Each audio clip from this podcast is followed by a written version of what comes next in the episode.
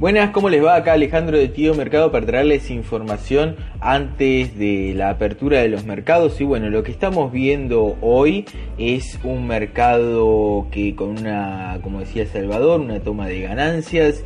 Eh, vemos a los mercados asiáticos retrocediendo eh, aproximadamente, por ejemplo, lo que es el Kospi de Seúl un 1,32%, el Hang Seng de Hong Kong 1,38% y el Nikkei 0,44% el Nikkei japonés. Sin embargo, la bolsa de eh, China se mantuvo positiva aunque si recuerdan los futuros anoche y, más o menos el comienzo de la bolsa asiática fue bastante positivo, tuvimos una toma de ganancias digamos a lo que fue al final, eh, si chequean el gráfico de justamente del Shanghai Composite, eh, llegó bastante más arriba, llegó cerca de los 3.400 eh, puntos y cerró en 3.345. Así que eh, eso es bastante importante eh, porque hubo una sana toma de ganancia como bueno mencionaba Salvador. Sin embargo la bolsa, lo que es los mercados europeos los tenemos sí bastante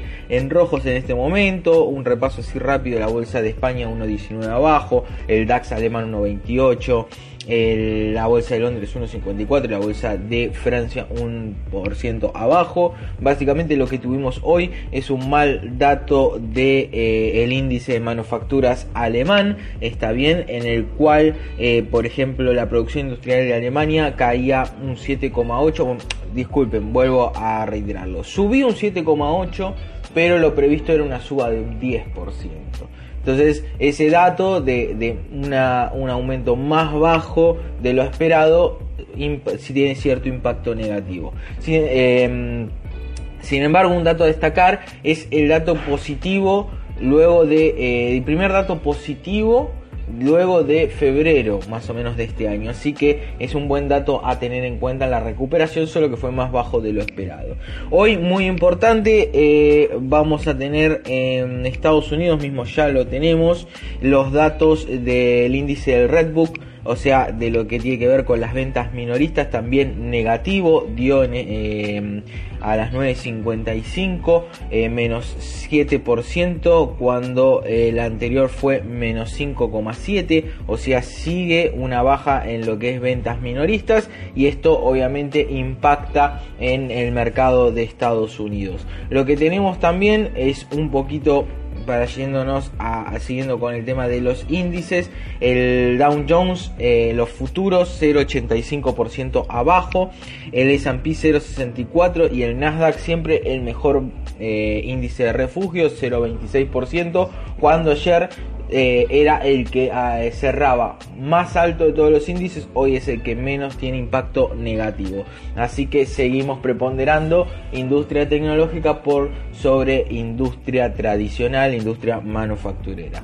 Eh, lo que tiene que ver con materias primas, el oro bajando a 1790, el futuro, el petróleo 40,30 por arriba de los 40 Así que bastante positivo. Lo que me olvidé de decir, en el S&P 500 seguimos, fíjense que si bien hoy los futuros están a la baja, estamos en 3152, zona de que veíamos como resistencia, así que estar muy atentos. Ayer el S&P 500, el S&P 500 cerró 3179, rompiendo esa barrera arriba 3250. Sin embargo, nos mantenemos cautos. Em, así que lo que está preocupando un poco, hay un rebrote en lo que es en Australia, en Melbourne, así como noticias, tenemos el rebrote de Australia, lo cual preocupa. Yo eh, creo que estas noticias o drivers negativos hoy son positivos mañana. ¿Qué significa? Si el, brote se logra controlar, si no hay demasiado impacto negativo, se va a tomar como algo mucho más positivo que en lo negativo de hoy. Obviamente si el rebrote se desborda, ahí es donde vamos a tener el impacto negativo. Si se actúa con el conocimiento que se sabe del virus, todo la curva de aprendizaje que se ha tenido, no debería propagarse demasiado porque rápidamente los distritos, los estados provinciales, digamos, se va haciendo como un sistema de compuertas donde se va aislando los focos. Entonces rápidamente se sabe que si al virus no lo dejas propagarse, en más o menos 14 días podés tener el foco eh, de infección calmado, o sea, básicamente no tenés más infecciones y lo que tenés que hacer ahí es obviamente atender a todos los enfermos más graves para que obviamente no pasen a ser un deceso. Eso por el lado de, la curva de aprendizaje.